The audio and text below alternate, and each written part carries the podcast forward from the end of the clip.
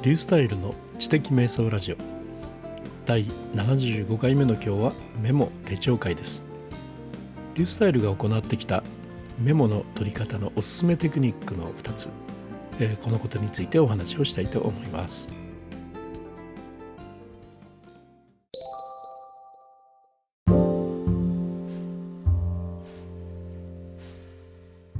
で僕がメモを取るときに使っているおすすめテクニック。まあ、次の2つなんですが1つはナンバリングを振ることですね。連番を振ること。も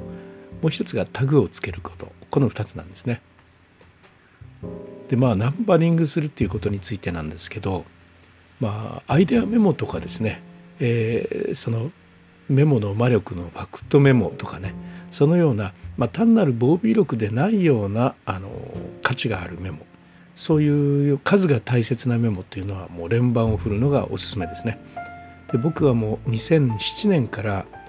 ワークフローでメモを取り始めるようになる2014年ぐらいまで7年以上も連番を振っていました。アイデアメモ自体はですね30数年間続けていて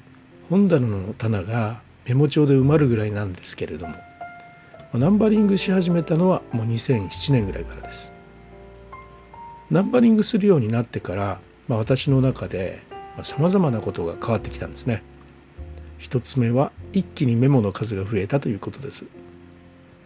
まあ、それまではねナンバリングするまでは、まあ、メモといっても覚書とか思いつき程度のことでした。まあ、向こうからやってきたら捕まえておく程度のもんだったので大した数にはならなかったんですね。しかしナンバリングするようになって、まあ、初年度は1,000個で翌年度は一気に3,000個を超えて、まあ、毎年3,500から4,000個ぐらいのアイデアメモが書けるようになりました。まあ、目標を定めてそのために1日10個みたいにね決めたら、まあ、なんとかその数に到達するように頑張ることができるもんですよね。で量で勝負の場合ナンバリングするっていうのはとても良いことだと思います。モチベーションが続きます。で2つ目はですねメモの気構えっていうのが全く変わったということです。でナンバリングする前はですねメモをする日もあればしない日もあるということで、まあ、至ってのんきにしてましたね。ところがなんとか10個のアイデアメモをものにしないといけないと決めていたら脳が臨戦態勢に入るというかもう何をするにもアイデアの種にしようとするそんな脳みそになっていくんですね。まあ、最初はですね息もつけずに、まあ、窮屈で追いまくられているような感じだったんですけど、まあ、慣れてしまうともう苦にもなりませんでした。臨戦態勢の脳というのもですね結構頼もしいもんです。はい、3つ目はですねメモの量が質を呼ぶようになったということですね。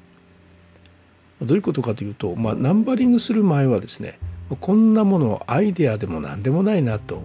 まあ、自分でフィルターをかけて振り落としてたんですね。でその結果ですね自分の中で納得のいったものだけがアイデアメモとしてノートに書かれていたわけです。まあそれでねどれだけまあ良質のアイデアに化けるかもしれないような、まあ、イノベーションを起こすようなね、まあ、種を取りこぼしてしまったことかなと今に考えれば残念ですね。ナンパリングするようになってからは、まあ、とにかく決めた数だけメモを取りますんでまあ、こんなものとかね言っている余裕がないと。ん？と思ったら何でもかんでも書き留めます。まあ、その時点ではくだらないなと思った考えでも、まあ、1年2年経って見返したらあれって、まあ、目を見張ることだってあるんですよ。まあ、時間が経ってですねくだらないと思われていた種が、まあ、醸成されて良いアイデアに変わっていることっていうのはねよくあるもんなんですね。まあ、くだらないなと思うようなアイデアでも1年間に3,000個も書き留めていたらその中にいくつかはですねハッとするようなアイデアに出会えるかもしれないっていうのは、まあ、当然のことですよね。まあ、現にそのような経験というのが、まあ、この数年間に何度もありました。以上ですね、えメモのおすすめテクニック連番ナンバリングについてでした。2つ目はですねメモのおすすめテクニックにタグをつけるということです。ですね僕はメモには行頭にですねあのいわゆるバレットとしてのタグをつけるようにしています。まあ、大したことじゃないですよ。メモの行頭あのメモの行頭にですね、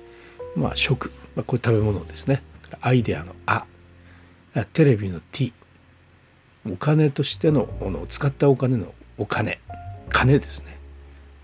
から本の抜き書きとしての本、まあ、考えて思考したこととしての考える「こう」という字ですね。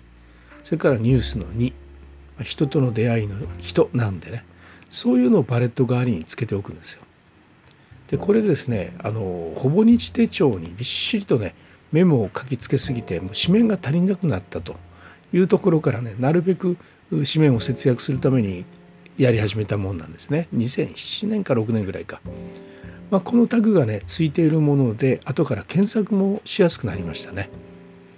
でこのねバレット代わりのタグっていうのは現在に至るまで使い続けていてこのバレットジャーナルですねそこにつながっています。で僕のあのバレットジャーナルにおけるラピットロギングっていうのは、まあ、このようなですねもう10年以上使い続けているタグ人とか食とかねそういうものがいくつも出てきます。バレットジャーナルとのね相性が抜群なんですね。はいということでまとめです。2つのねテクニックを挙げましたけれども、まあ、これは10年にわたる検証により自信を持ってお勧めしますということでねあと連番とタグについては長期記憶にも役立ちますので、まあ、おすすめをしたいと思います。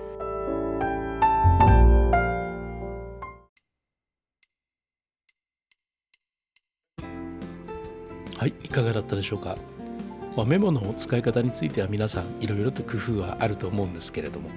まあ、その中でもですね、ナンバリングとタグ、なかなかおすすめですよ。ではまた、リュースタイルでした。